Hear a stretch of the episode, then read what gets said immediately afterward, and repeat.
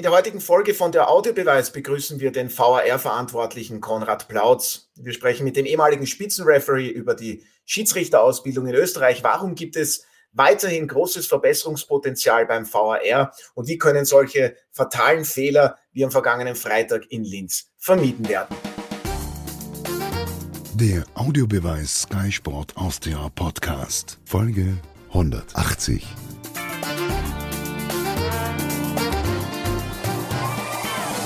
Herzlich willkommen bei einer neuen Folge von der Audiobeweis auf Sky Sport Austria. Mein Kollege Martin Konrad, Sky-Experte Alfred Tater und Ihr Moderator Otto Rosenauer begrüßen heute den ehemaligen Spitzenschiedsrichter und aktuellen VAR-Verantwortlichen Konrad Plautz. Zuerst einmal vielen Dank fürs Zeitnehmen in einer sicherlich alles andere als einfachen Situation und schön, dass wir Sie heute als Gast dabei haben.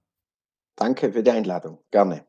Schönen ja, sehr Tag. gerne auch von unserer Seite. Und ja, leider dem VR gehören wieder einmal die Schlagzeilen. Viele wissen es, am vergangenen Freitag gab es die Stadioneröffnung in Linz.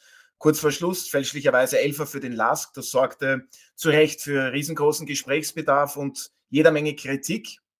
Der Schiedsrichter an diesem Abend, der war Harald Lechner, der Beste in Österreich.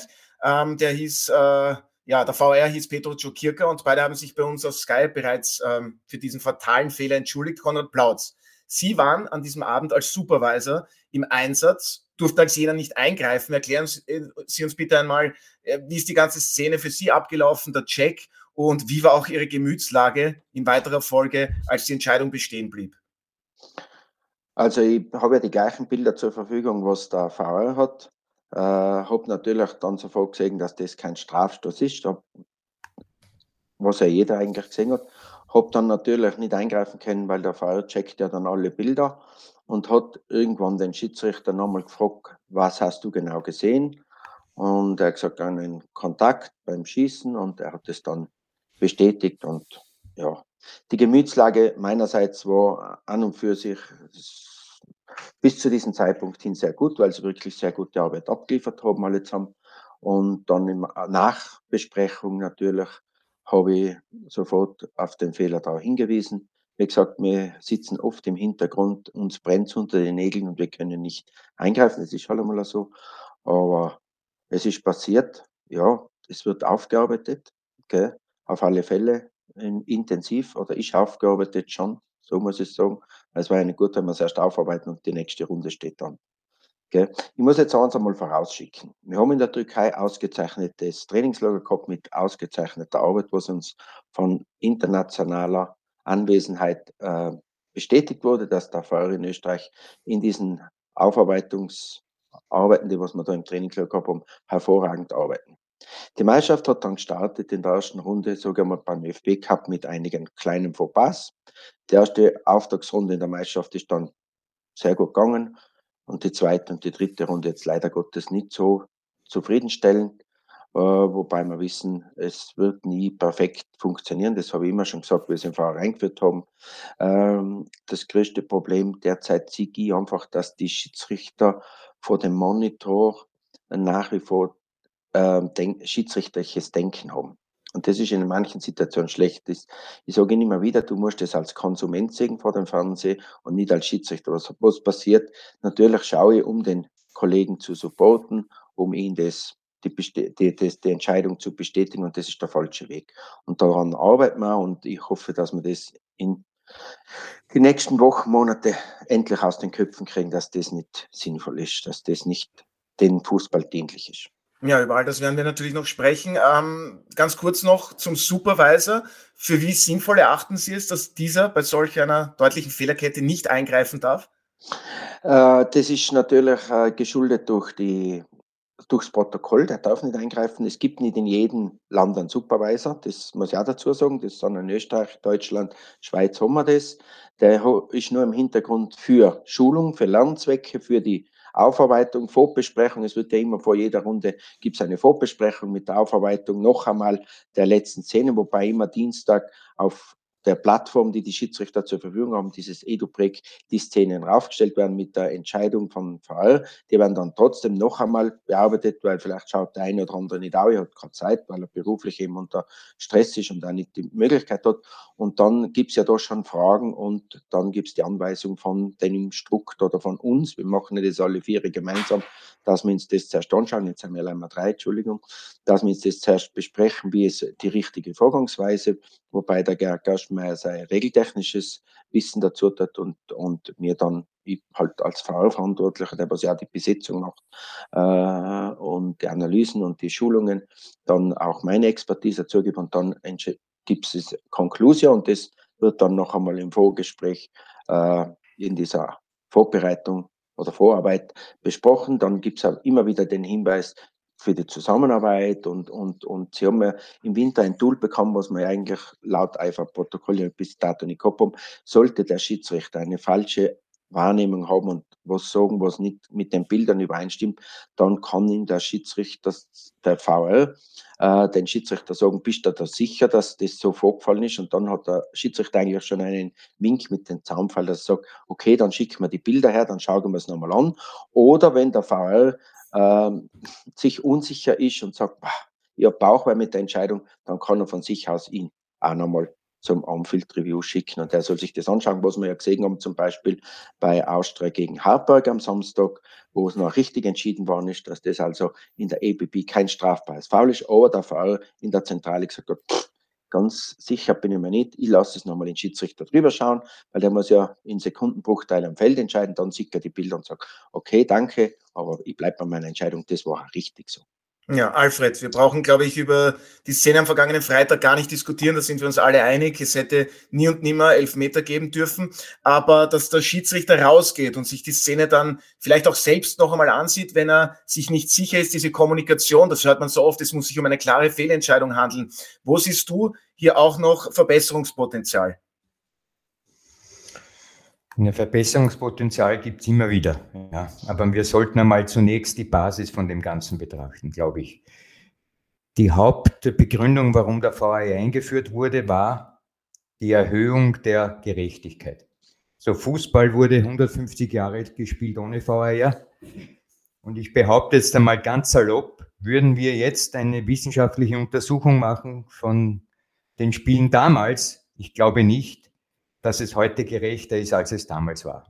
Ohne diesen VAR. Das wäre, wäre interessant, sich das Ganze anzusehen. Das sind ja, auch richtig, Gefühle, die man Das wäre mal die eine interessante Sache. Die zweite ist das Setting des VAR ähm, und seine Möglichkeiten hier einzugreifen.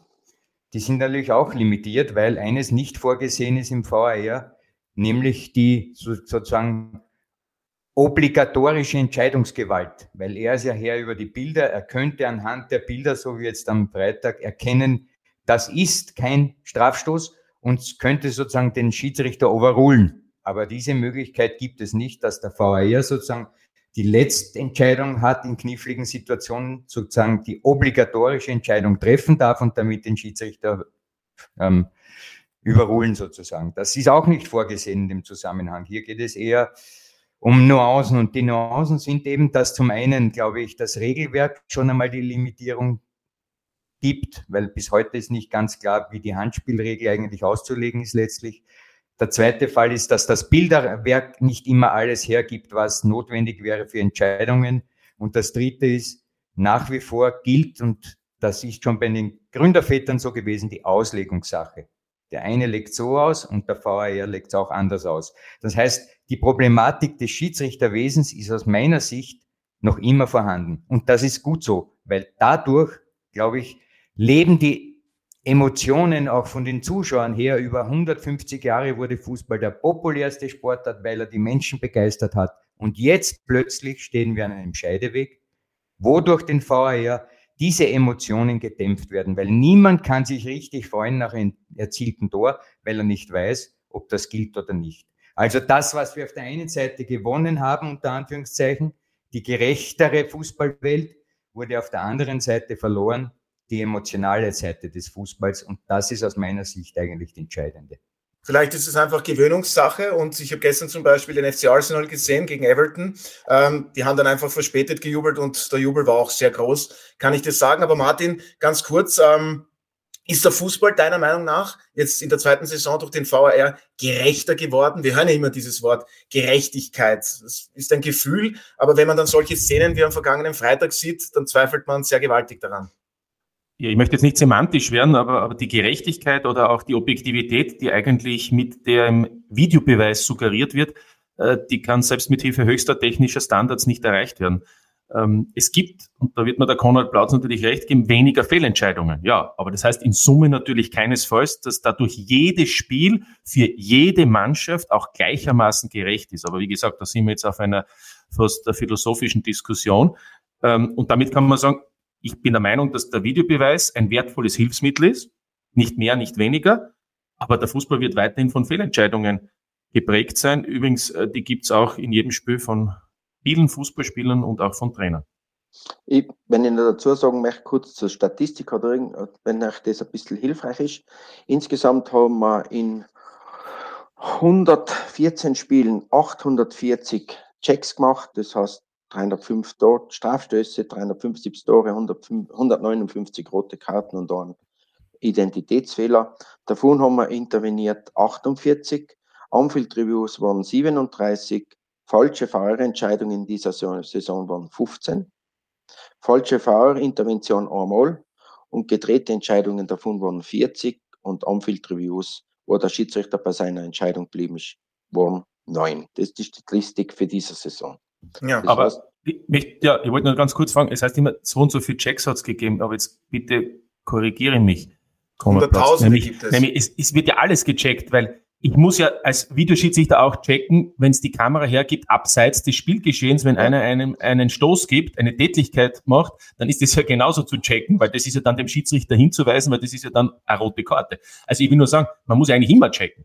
Ja, das sind die 159 Checks für rote Karten. Wir haben nicht 159 rote Karten gecheckt, die was geben worden sind, nicht geben worden, sondern abseits. Wenn ein Spieler zu Boden geht, dann muss der Fahrer immer checken. Das steht auch im, im Protokoll so drinnen. Ja. Die muss auch immer checken, jede Situation im Strafraum, wo es vielleicht ein, ein Foul war, das der Schiedsrichter Klar. nicht gesehen hat. Immer, jeden Eckstoß, alles muss er checken. Also das ist da schon mit diesen 840 Checks alles inbegriffen. Ja, sehr interessante okay. Statistiken natürlich und einer ihrer Leitsätze lautet ja auch, die Kommunikation ist das A und O. Und warum ist genau diese immer wieder fehlerhaft bei den Schiedsrichtern, inklusive VAR? Oder sind es dann doch andere, größere Problemfelder, die es gibt? Sie haben auch gesagt, die Kameras geben oft nicht alles her. Überspitzt gefragt, äh, ist der VAR dann überhaupt bereit gewesen in Österreich? Äh, das Problem ist, ähm, nicht die, die Kameras geben nicht alles her. Ab und zu ist sehr wohl. Ich möchte jetzt nicht das Setting die Schuld geben, weil das Setting ist weltweit dasselbe von Hockheim haben kann ja anderen äh, wie Monitore oder sonst irgendwas, weil es hat ja mal geheißen, die Monitore sind zu klein, das was ja nicht stimmt, weil die werden bei der Champions League, Europa League und in alle Ligen verwendet. Das heißt, das ist einmal nicht das Problem. Äh, ich glaube einfach, da handeln Menschen, die was einfach auch unterschiedliche Auffassungen haben, so wie am Spielfeld, wie der Martin oder der Alfred gesagt hat, das wird immer eine subjektive Meinung bleiben. Dann ist die Tagesverfassung ausschlaggebend. Das ist nicht immer jeder gleich und sagt, so, jetzt habe ich ein Tool mit dem Fall. Das ist aber ein Computer, der arbeitet alles von A bis Z und jeder arbeitet alles von A bis Z gleich ab. Es ist eine Empfindungssache, dran ist es faul so, dran ist es anders und deshalb kommt das aus. Und mit dem müssen wir auch leben und dem werden wir leben. Nur wir versuchen, diese Fehlerquelle so gering wie möglich zu halten beziehungsweise zu reduzieren, indem wir immer bei jeder Schulung einen großen Teil Fahrer haben. Und wie gesagt, in der Türkei haben wir hervorragende Arbeit geleistet, wo es uns bestätigt wurde. Äh, da haben wir auch über vieles diskutiert und wir sind sehr wohl motiviert und vorbereitet in die Saison gegangen. Und dann passiert natürlich gleich mal in den ersten Runden so, ein so einige Fauxpas, die was nicht passieren dürften. Aber das Thema On-Field Review würde mich noch interessieren. Ich, ich, weiß schon, es heißt dann immer, das ist vorgeschrieben, dass es da Punkteabzüge, wobei man müsste sagen, es gibt zumindest keinen Punktezuwachs. Ähm, aber, aber ist das nicht etwas, was, was das auch ich sage so. einmal, gerade in der letzten ja. Saison, im, im, Frühjahr schon dazu geführt hat und das, wo man, wo man, wo man die, die Schiedsrichter vielleicht auch noch einmal darauf hinweisen muss, dass es eigentlich um die Sache geht und nicht um so, so die Bewertung. Also für uns ist es so, ich möchte einmal zu denen sagen, weil die Schiedsrichter immer sagen, ja, da werden sie schlechter bewertet, wenn sie ein Anfield-Review haben. Das stimmt ja nicht ganz. Nur wenn zwar, die Entscheidung dann revidiert wird, richtig? Äh, kann sein, das kommt immer darauf um, was es war. Wenn es in der ABB passiert, gibt es keinen Abzug für ihn. Boah, alles nicht so einfach, sehr okay? komplex. Also, es ist ja so, ich muss einmal ansagen. Mir, die Schiedsrichterkommission, um den letzten Schiedsrichter wegen Leistungs, äh, sage ich was, schlechte Leistungen 2017 ist der Letzte, was von der Liste genommen wird. Also ich verstehe nicht, warum die Schiedsrichter immer sagen, da haben sie einen Druck. Wir brauchen natürlich eine Wertung, eine Reihung Ende des Jahres. Das heißt aber nicht, wenn einer einen äh, beim Anfield-Review eine schlechte Leistung kriegt, dann pfeift er nächste Woche genauso wieder weiter. Also das ist alles irgendwie so eine Schutzbehauptung. Wir, wir, wir schauen natürlich, wenn es wirklich gravierend ist, dass wir die eine Woche drauf mal aus dem Schussfeld nehmen. Ne? Aber ganz kurz nur, zeigt das nicht auch, dass es da innerhalb der Schiedsrichter an der Kommunikation nicht passt, dass da das Verhältnis vielleicht auch von oben nicht gegeben ist äh, mit den genauen Anweisungen? Doch, diese, diese, diese Aussagen, was ich Ihnen jetzt gerade getätigt habe, die kriegen die Schiedsrichter bei jedem Meeting. Wir haben jetzt in der Kommission auch bereits bei der letzten Sitzung besprochen, dass wir möglicherweise ab Sommer die Noten weglassen.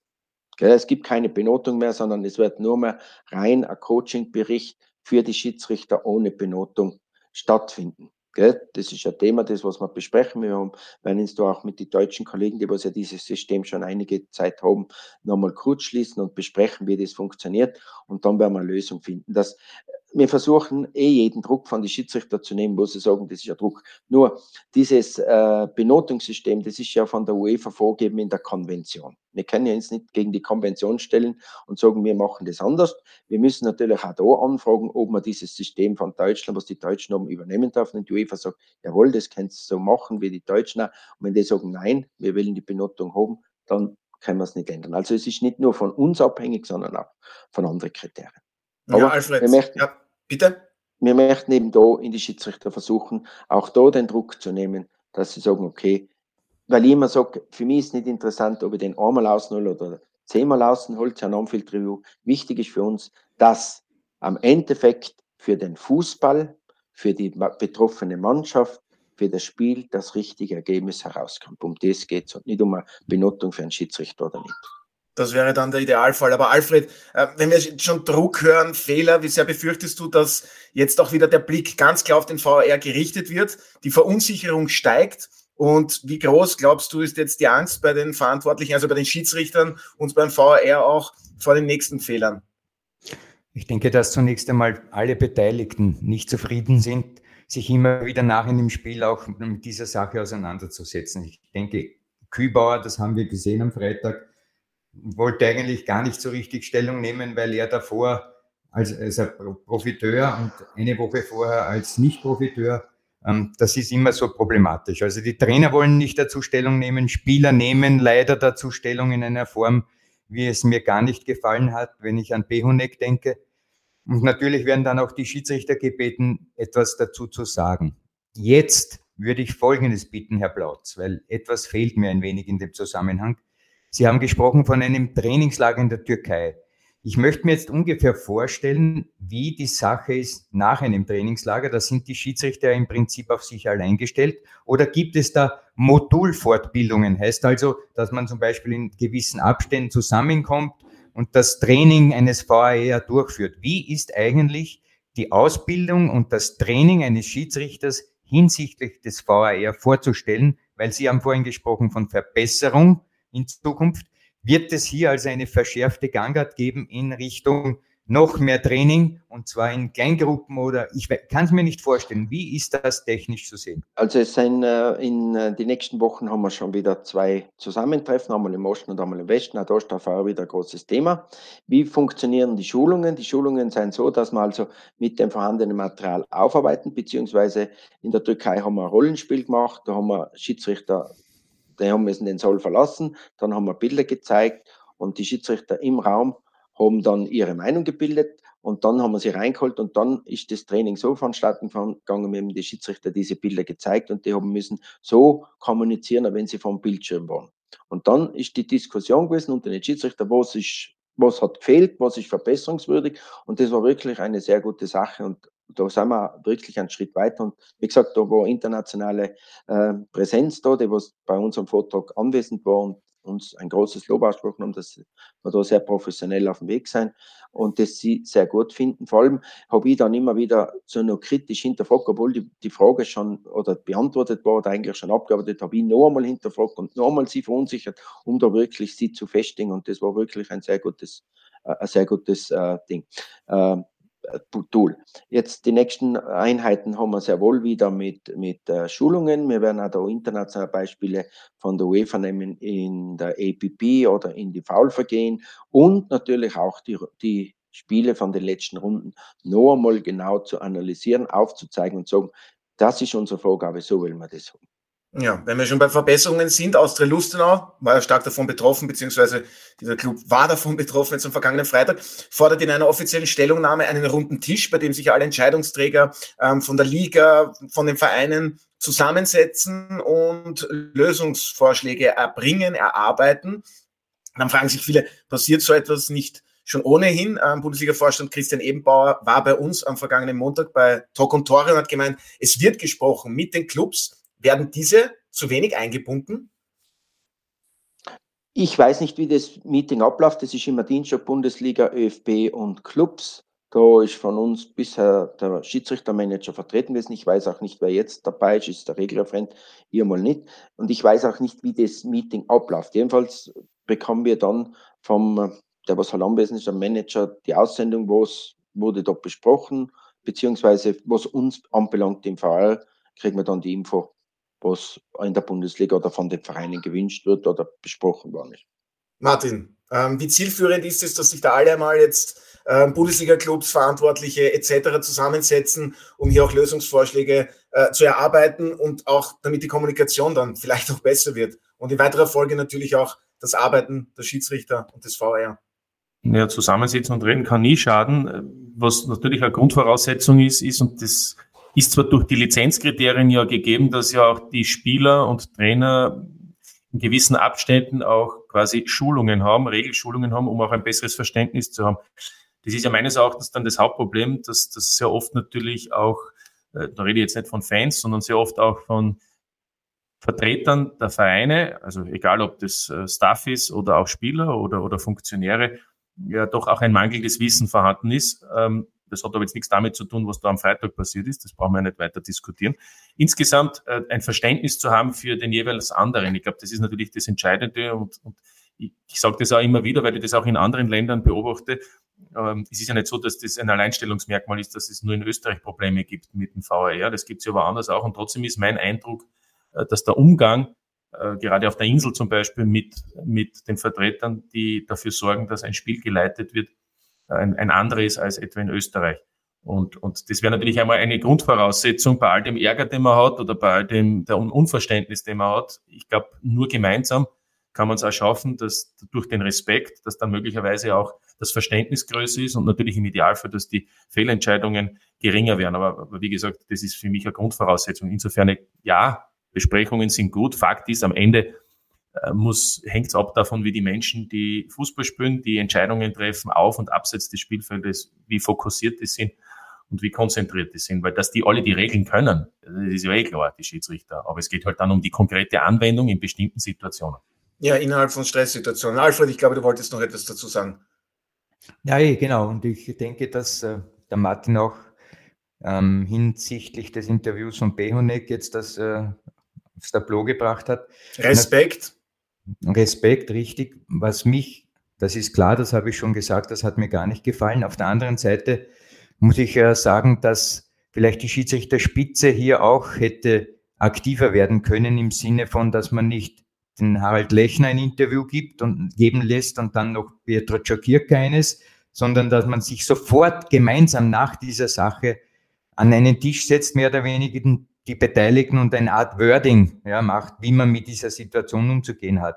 Ich glaube, hier wäre es äh, sehr zielführend gewesen, eine, eine gemeinsame Sprache zu finden für diese Sache und nicht ähm, nur die Beteiligten, die Betroffenen zu Wort kommen zu lassen. Also vielleicht sollte auch hier die Schiedsrichterspitze, zum Beispiel Herr Sedlacek, noch äh, offensiver einwirken, dass man bei solchen Vorkommnissen ein einheitliches Bild gibt und auch vielleicht äh, die, auf die Problematik hinweist, die es gegeben hat, etc. etc. So haben wir fragmentarisch die ähm, Wortmeldungen eingesammelt von Lechner, von äh, hm, und teilweise über die Medien, jetzt mit Herrn Plautz. Also Einheitlichkeit ist immer auch etwas Sinnvolles für die, für die Kommunikation. Ja, Alfred, das ist ein toller Aspekt, wie ich finde, Transparenz. Konrad Plautz, inwiefern äh, ist diese gegeben? Also von meinem Gefühl her, da gibt es dann immer wieder äh, Aussendungen oder auch Meldungen, der und der Fehler ist passiert. Für mich nicht wirklich greifbar der Konstanz. Und weil Alfred äh, das schon angesprochen hat, Robert Sedlacek, der Schiedsrichterboss, inwiefern hat es da sozusagen Kommunikation gegeben, dass man sich zusammengesetzt hat, gesagt hat, okay, das arbeiten wir jetzt gemeinsam auf, denn so wirklich äh, eine, eine öffentliche Aussendung hat es ja nicht gegeben, glaube ich. Also ich äh, muss jetzt eins einmal vorwegnehmen, Samstag am Nachmittag hat es bereits eine Stellungnahme von Fall von mir gegeben in Richtung Medien, beziehungsweise ich muss ja das da in der Bundesliga weiterschicken oder in ÖFB und die schickt es dann aus. Äh, wir werden ja nicht angerufen von den Medien wegen einem Interview. Wir selber gehen nicht in die Öffentlichkeit und sagen, wir möchten jetzt eine Plattform, dass wir ein Interview haben, sondern es wurde der Schiedsrichter angerufen, es wurde der VR angerufen, aber von unserer Seite der VR-Sprecher oder der Vorsitzende der der Schiedsrichterkommission wurde ja nicht kontaktiert, weil natürlich sind wir nicht bereit, da aufklären zu wirken. Aber die Initiative kann nicht von uns ausgehen, dass wir sagen, wir wollen jetzt eine Plattform bei euch, dass wir keinen das richtigstellen. Also das muss dann schon von eurer Seite kommen. Das sagen, wir möchten dazu eine Stellungnahme von der Schiedsrichterkommission oder wie auch immer. Aber sehen Sie da noch Verbesserungspotenzial? Äh, Stichwort Transparenz? Damit das auch, ich, ich, ich sage jetzt auch einmal von den Fans im Stadion, klar, die haben das dann am nächsten Tag natürlich wahrscheinlich äh, auf verschiedenen Plattformen gesehen, dass das kein klarer Elfmeter war, aber auch im Stadion, ich rede von allgemeiner Transparenz, was den VR betrifft, wo gibt es da noch Ihrer Meinung nach Verbesserungspotenzial? Also was ich jetzt so im Vorfeld gehört habe, wird das in Zukunft sowieso noch ein bisschen intensiver gemacht. Das heißt, der Schiedsrichter wird im Stadion oder der Fahrer im Stadion hörbar sein oder sichtbar sein, der was das kommentiert, beziehungsweise Schiedsrichter, dass die Fans auch dann wissen, was wurde, was wurde letztendlich entschieden. So sehen sie, dass der Schiedsrichter Monitor ist und mehr sehen sie nicht. Also möglicherweise, sie denken an, aber das ist ja nicht unsere Entscheidung, sondern das entscheiden ja die höheren Gremien, IFAB und FIFA und UEFA, die was sagen, okay, wir zeigen auch die Bilder im Stadion für die, für den Konsumenten und möglicherweise auch noch den Audio dazu. Aber wie gesagt, das ist, was man so hört. Ich habe noch nichts Konkretes in der Hand oder beziehungsweise noch nichts Definitives. Also das sind alles nur Gerüchte. Was ich gehört habe, wird in Zukunft möglicherweise sein, dass man viel öfters zum On-Field Review gehen wird.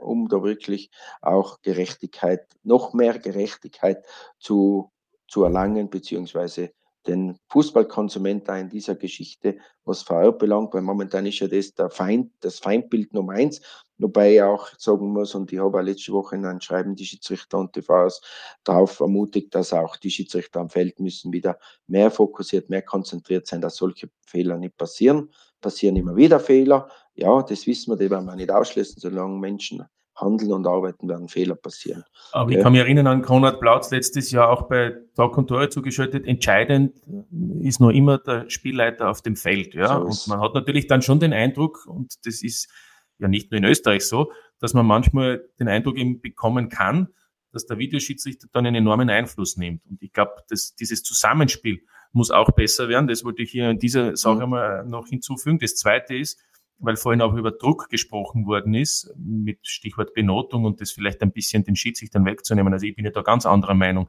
Also ein gewisser Druck ist schon wichtig. Das gilt für alles im Leben. Das ist für jeden Schiedsrichter ist ein Druck da, dass er funktioniert. Und genauso muss ein Druck da sein für einen Spieler. Ein Spieler wird auch bewertet, nämlich von einem Trainer, von Fans, von Journalisten. Also ich, ich finde, äh, ohne Druck geht's nicht im ganzen Leben. Und insofern ich glaube ich nicht, dass ein ähm, bin ich ganz der Meinung, dass das da eine Benotung, ob es es gibt oder nicht und in welcher Form auch immer, dass die da quasi äh, ausschlaggebend sein darf, ob jemand dann eine gute Leistung abgibt oder nicht. Ich gehe sogar so weit und sage, wer das nicht aushält, der wird da auf dem Feld Probleme haben, äh, Entscheidungen zu treffen.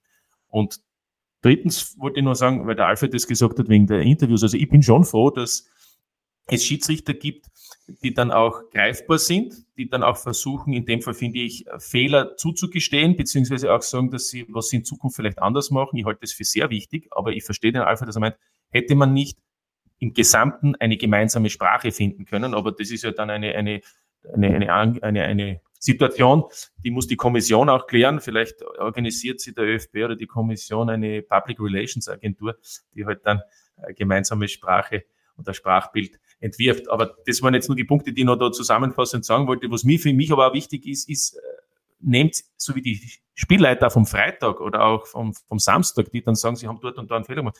was nehmen sich die Verantwortlichen mit? Wo kann man tatsächlich konkret noch etwas verändern, damit diese offensichtlichen Fehlleistungen nicht so oft, weil passieren werden sie, aber nicht so oft und vor allem nicht wöchentlich wiederkehren?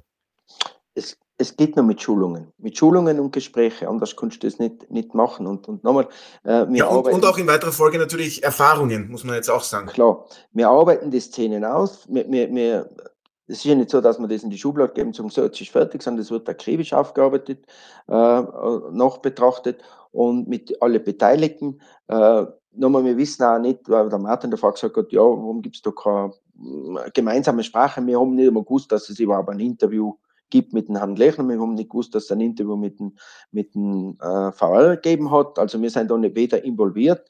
Äh, warum auch immer. Normal müssen ja die Schiedsrichter über den ÖFB anfragen, ob sie überhaupt. Ja, gab es aber eine Anfrage, kann ich sagen. Also das, das, das, das, aber nicht über, aber mehr die Kommission hat nichts Nein, nein, über den ÖFB. ÖFB über den ÖFB. Hat, ist, ja, ich habe ja eine andere Auskunft, aber ist egal, das passt schon. Ja. Ähm, jedenfalls, äh, wir kennen es nur mit Schulungen, Beispielen, äh, Regeln und Weiterbilden. Wir haben keine anderen Tools. Gell? Das ist halt das Bildmaterial plus Gespräche plus Diskussionen plus dann die Konklusion. So wird man die Leute schulen es gibt kein anderes Tool, es wird international genau gleich gemacht. Da gibt es die Plattform, da stellt die UEFA dann die Szenen ein und gibt ihre Meinung an, das war falsch und das war richtig. Da gibt es nicht einmal eine Diskussion unter den Schiedsrichtern, die entscheiden einfach so. So. Wir binden die aktiv nein. Ich möchte noch, noch, noch was dazu sagen. Ich glaube, wir sind ja in einem Fluss. Ja. Die, der heutige Status quo wird ja nicht sozusagen die Endausbaustufe sein, weil ich glaube, dass sich das Ganze noch viel weiterentwickeln wird in gewissen Hinsichten. Etwas Interessantes ist ja, die VR-Entscheidungen wurden ja auch eingeführt bei der Abseitsregel, weil hier ja die größte Wahrscheinlichkeit gegeben ist, Fehlerquellen zu minimieren. Und jetzt lese ich, dass in Spanien plötzlich ein Verein zum ZAS gehen will, weil ein abseits übersehen wurde. Also man sieht schon, welche Ausmaße das mittlerweile annimmt. Aber ich glaube, zwei Sachen sind klar. Eines ist, der Schiedsrichter muss auf dem Spielfeld eine Entscheidungshoheit haben per seiner Wahrnehmung. Aber es gibt Wahrnehmungsfehler. In die Wahrnehmungsfehler münden dann in eine falsche Entscheidung. Und die falsche Entscheidung kann dann nur vom VAR sozusagen präzisiert werden oder richtig gestellt werden. Aus meiner Sicht, glaube ich, wird hier aber dem IFAB eine große Rolle noch zukommen, indem sie das Regelwerk immer noch mehr verbessert und adjustiert und anpasst, um solche Fehler, die jetzt noch immer gegeben sind, siehe Auslegungssache oder anderes, äh, zu minimieren. Ähm, wenn ich jetzt bedenke, dass zum Beispiel das Handspiel vom IFAB jetzt korrigiert wurde noch in diese Richtung, dass bei einem Tor auf gar keinen Fall in irgendeiner Art und Weise das Handspiel dabei sein darf, dann zählt das Tor nicht ist ja schon so eine Präzisierung, die es vorhin nicht gegeben hat. Klare Vorgabe, genau. Genau, daher aus meiner Sicht A, Wahrnehmungsfehler, Schiedsrichter auf dem Feld, ein Mensch, völlig normal, dass die gibt. B, wer korrigiert diese Fehler? Die Instanz muss A, ein besseres Regelwerk sein und B, eine bessere Schulung, Ausbildung etc., Kriterien, wie und wann eingegriffen wird beim VAR. Und dann wird das, was wir alle wollen, es wahrscheinlich doch gerechter zugehen auf dem Spielfeld.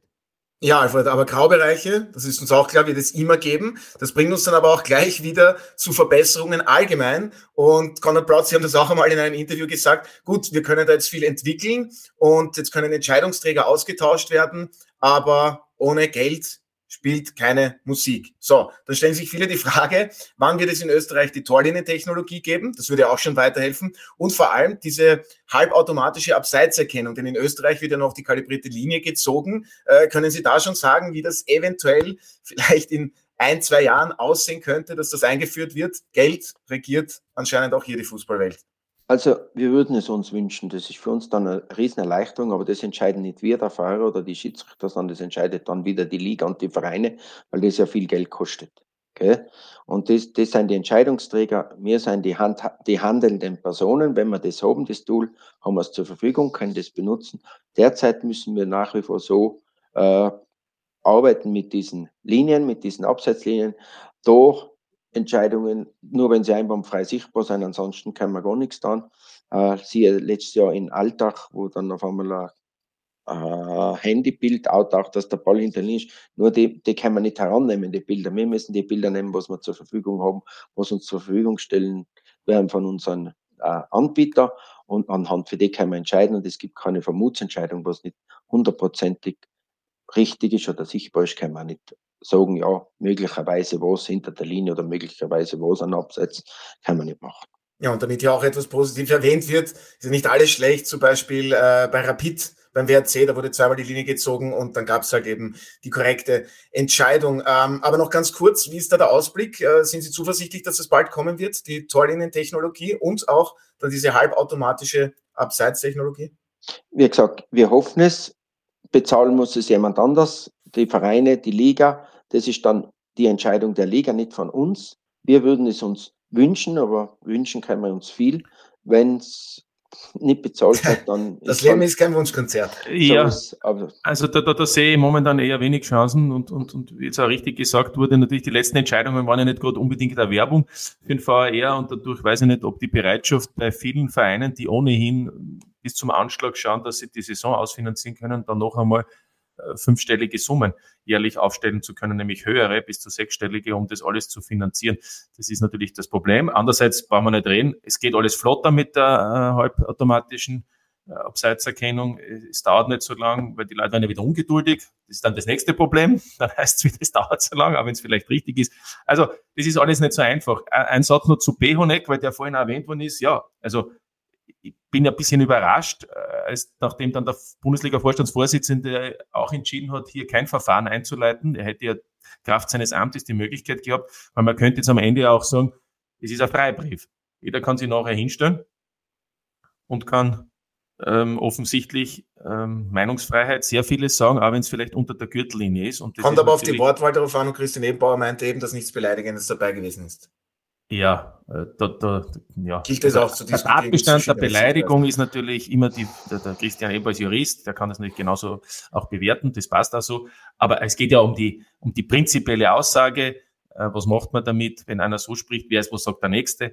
Und wir wissen ja, dass es auch Trainer gibt, die sich da sehr oft nicht zurückhalten. Also ich meine nur, es ist natürlich, äh, das war das, was ich eigentlich am Beginn dieses Podcasts gesagt habe, es geht darum, auch den Respekt zu haben. Und das wäre halt in dem Fall ganz wichtig, glaube ich, äh, und ähm, wäre auch ein Zeichen vielleicht gewesen, zumindest einmal da einen Nachdenkprozess äh, anzuregen. Was mich, Otto, jetzt noch interessieren würde von Konrad Plautz ist, weil wir über den Videoschiedsrichter sprechen, weil wir auch darüber sprechen, wie das international abläuft. Das muss ja für dich, Konrad, schmerzhaft sein, wenn kein österreichischer Schiedsrichter auf der FIFA-VAR-Liste ist. Ähm, ich möchte jetzt mal eins dazu sagen. Die FIFA VR-Liste, die FIFA schickt uns die Liste und da steht klipp und klar rein, schwarz auf weiß, dass der VR zwei Saisonen in Österreich mindestens ein, äh, gespielt werden musste und der Schiedsrichter 15 Spiele haben.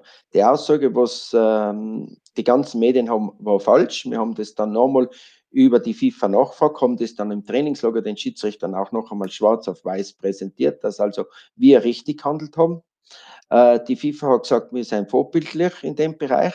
Auf der Homepage von der FIFA ist ein bisschen anders gestanden, also nicht so gleichlautend wie für uns. Und die Kommission in Österreich hat richtig entschieden oder richtig, beziehungsweise richtigweise gehandelt und hat genannt, weil man kann dürfen laut FIFA-Vorgabe. Das wird sich dann mit nächster Saison aufhören. Das heißt, ab nächstes Jahr können wir sehr wohl den einen oder anderen melden das dazu. Bei der UEFA sind wir ja schon drinnen mit, mit VRs und, und AVRs. Also bei der UEFA hat, das ist unabhängig von der FIFA nicht, wobei die FIFA derzeit ja keine Spiele hat dieses Jahr.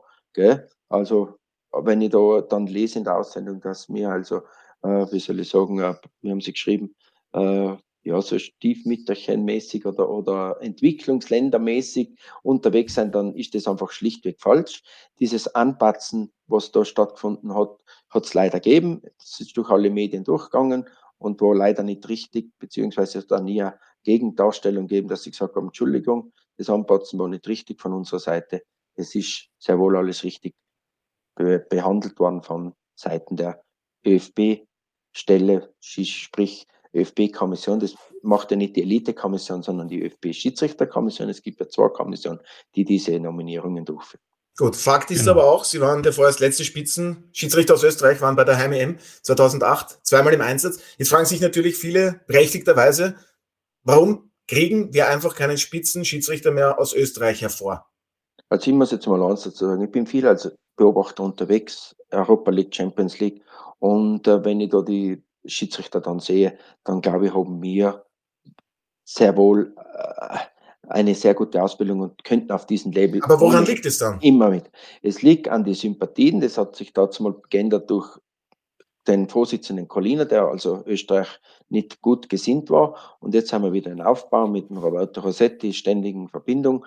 Und äh, dann haben wir wieder ähm, äh, sehr gute äh, äh, Verbindung, wieder einen sehr guten Schiedsrichter und dann passiert wieder ein kleiner Touch und wir sind schon wieder weg. Wir hoffen, dass wir das äh, kontinuierlich verbessern und dass wir in naher Zukunft, das ist unsere Hoffnung, die Schiedsrichter sehr gut performen. Es ist nicht so, dass wenn einer zweimal gut pfeift, dass er bei der UEFA jetzt gleich in, in die Kategorie anschreibt, sondern als kleines Land wie es Österreich ist, muss mindestens zwei Saisonen hindurch gut performen. Das heißt, ein Notendurchschnitt für 8,3 bis 8,5 haben. Ansonsten wird es halt schwierig, da Fuß zu fassen. Und wie gesagt, die Lobby müssen wir jetzt wieder aufbauen, die was leider Gottes verloren gegangen ist, weil ich bin überzeugt nach wie vor, dass wir in Österreich sehr wohl Spitzenschiedsrichter haben, die was sehr wohl in der Champions League, Europa League, haben wir ja den einen oder anderen, der was pfeift, sehr wohl. Wer würde Ihnen da einfallen, zum Beispiel? Ja, wir haben sehr viele gute Schiedsrichter. Der Harald Lechner zum Beispiel ist ja ständig in der Europa League im Einsatz. Dann haben wir jetzt einen Schiedsrichter, der was im äh, Förderprogramm der UEFA ist, im Fokus ist. Das ist der äh, Sebastian Gishammer, der also jetzt in, ein, einen Coach hat mit dem Herbert Pfandl aus Deutschland, wo wir sehr große Hoffnungen setzen. Aber auch mit dem Petro Ciocirca, der was ja U17-Finale pfiffen hat. Es ist ja nicht so, dass wir also schlecht sind. Da unten sind wir ja gut im unteren Bereich und den einen oder anderen Jungen, der was jetzt vielleicht die Chance hat, was von unten auch ein Kind nachkommen könnte. Wir müssen einfach auf das bauen, dass die Jungen äh, in Bälde so weit sein, dass man sie auch bei der UEFA als ähm, Schaufenster Präsentation, das ist immer so, ich muss ja das nach außen hin bringen, dass der Händler kauf, äh, kauft, so, weil ich im Außendienst so tätig bin, sage ich halt das. Ne? Ich kann nicht sagen, okay, ich stelle die Ware ins Schaufenster und, und gehe außen und sage, nein, eigentlich gefällt mir das nicht, sondern wir sind dazu, da diese Schiedsrichter heranzuführen an die Spitze und alles weitere entscheidet dann äh, er selber mit seiner Leistung, beziehungsweise ab und zu mit einem kleinen Gespräch mit, mit der UEFA, mit den Vorsitzenden. Mehr können wir als Kommission nicht tun. Wir können sie vor die Tür hinstellen, die Tür aufmachen, aber durchschreiten müssen sie dann selber. Jetzt ist auch schon der Name Robert Sedlacek in unserem heutigen Podcast gefallen. Der Präsident des Wiener Fußballverbandes ist seit mittlerweile, wenn ich richtig gerechnet habe, glaube ich, seit zwölf Jahren auch Schiedsrichterboss. Ähm, muss auf dieser Position Ihrer Meinung nach äh, eine Veränderung stattfinden? Und was könnte, sollte diese dann bewirken? Also ich möchte mal eins dazu vorausschicken, dass äh, Positionen oder Schiedsrichterkommissionen nicht von uns gebildet werden, sondern von den Vereinen aber Sie werden ja eine Meinung von, dazu haben. Von, von den Verbände.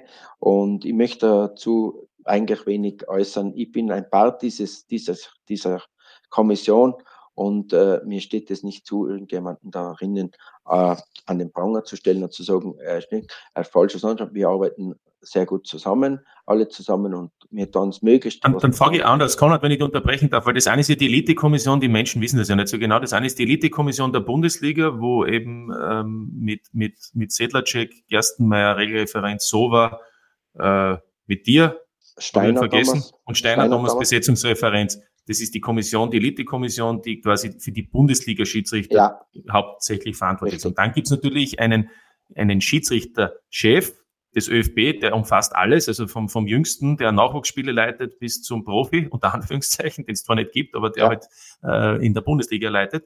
Und die Frage, die ich vielleicht dazu stelle, ist, wie du das siehst, dass es bisher ja so sein musste, dass ein Mitglied des ÖFB-Präsidiums auch Schiedsrichterchef sein musste. Man könnte ja sagen, warum muss das so sein? In dem Fall ist es eben mit Robert Sedlacek einer, weil er Wiener Verbandspräsident ist, übernimmt er auch die Schiedsrichteragenten. Ich könnte aber sagen, ich nehme zum Beispiel einen, der ist Schiedsrichter gewesen, der hat viel Erfahrung, aber der ist halt jetzt nicht Mitglied im ÖFB-Präsidium, der ist halt dann kooptiert, wenn es um Schiedsrichterthemen geht. Wäre eine Möglichkeit, oder sehe ich das falsch?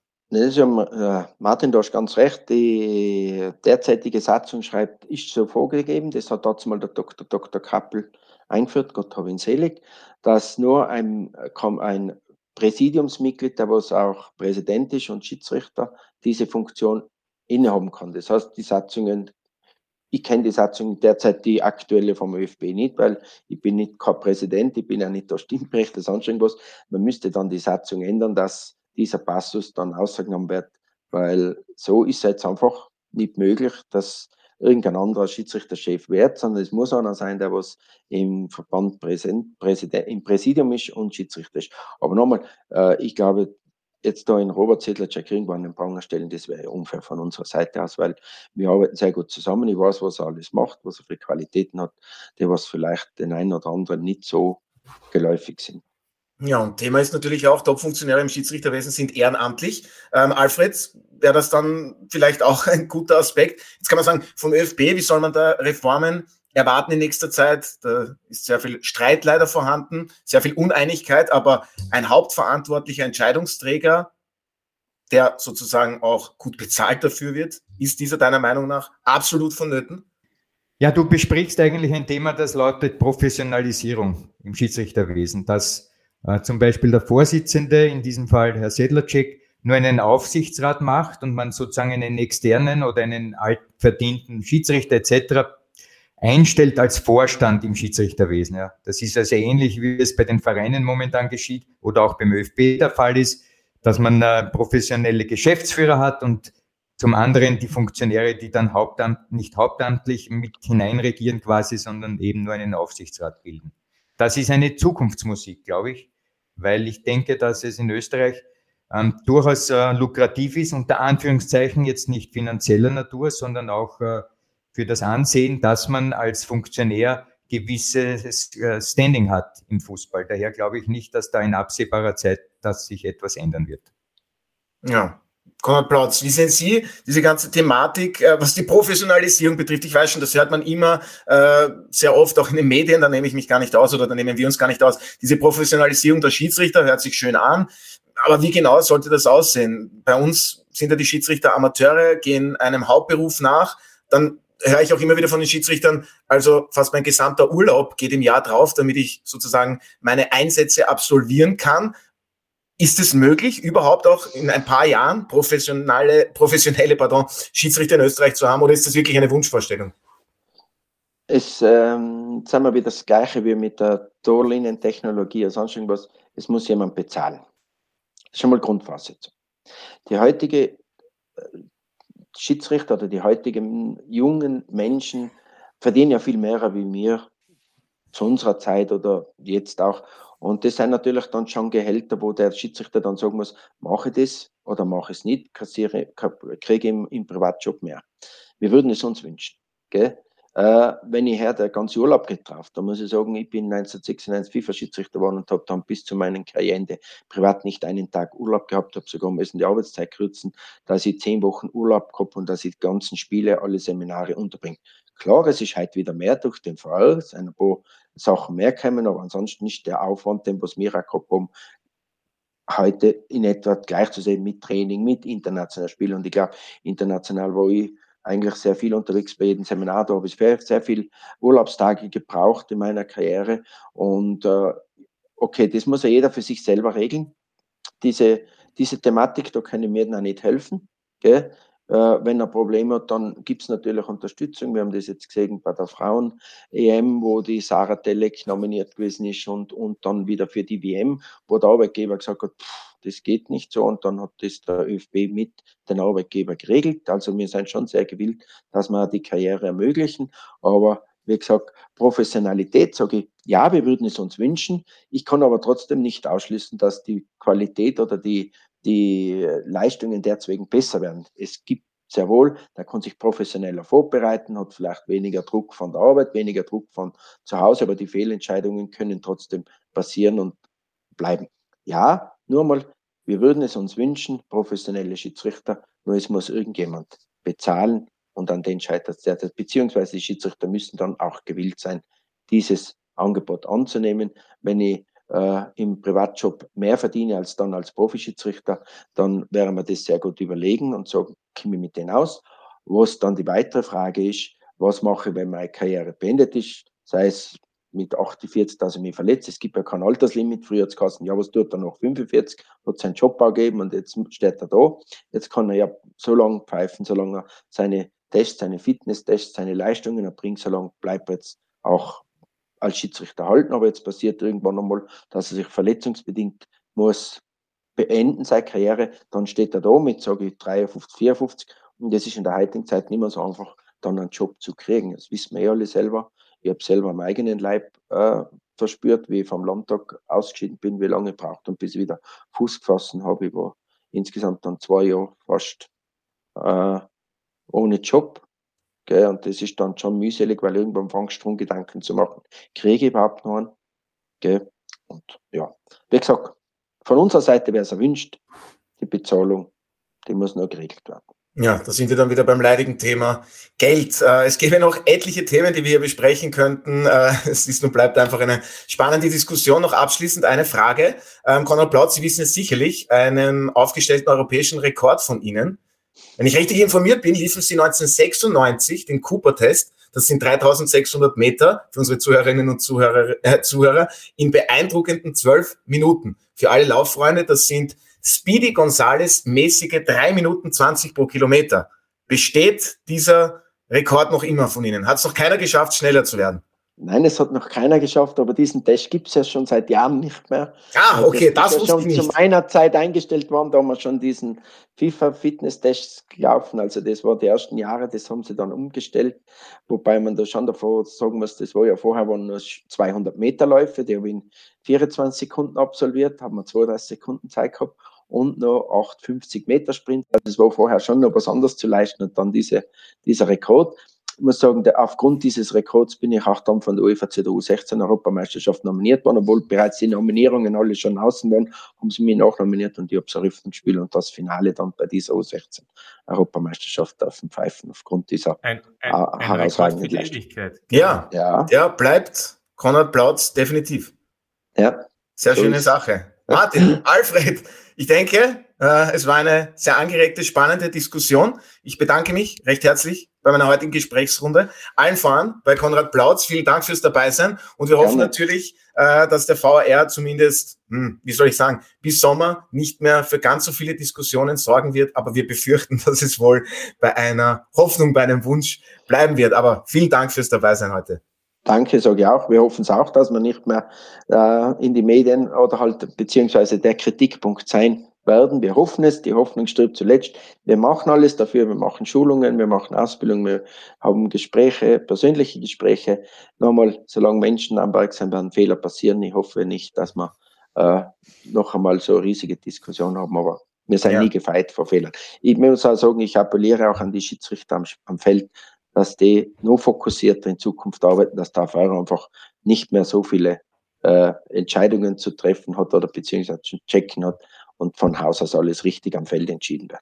Aber Sie haben es angesprochen, Fehler passieren ganz einfach bei jedem Menschen, so auch bei Martin Konrad, Alfred Tater und mir, Otto Rosenauer. Und damit auch genau. Danke an Alfred. Aber wir dürfen auch am Wochenende wieder arbeiten. Apropos Lechner, Joe Kirker, sind die jetzt raus für eine Wochenende?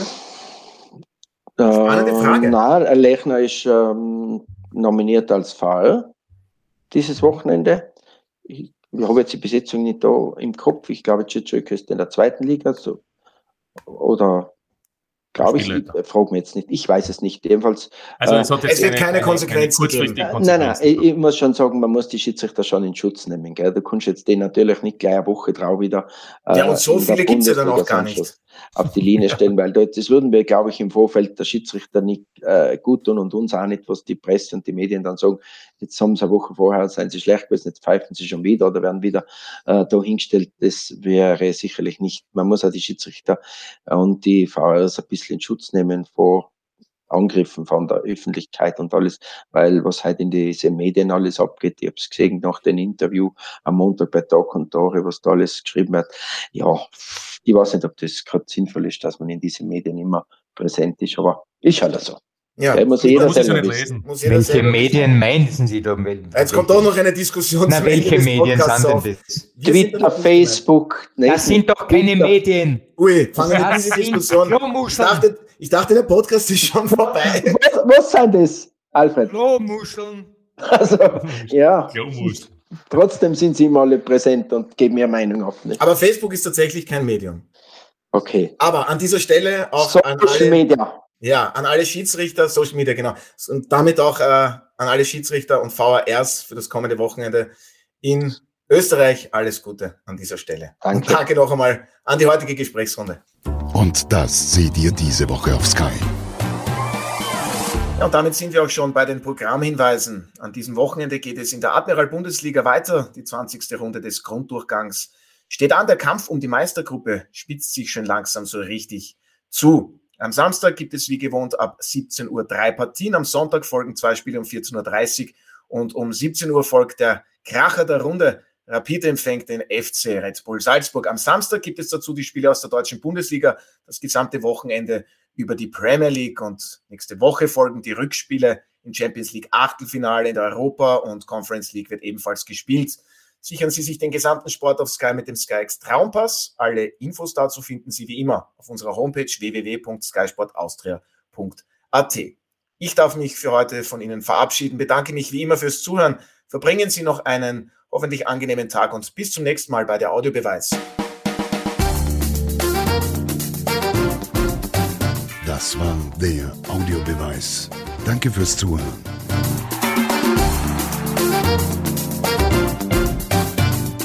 Hört auch das nächste Mal wieder rein.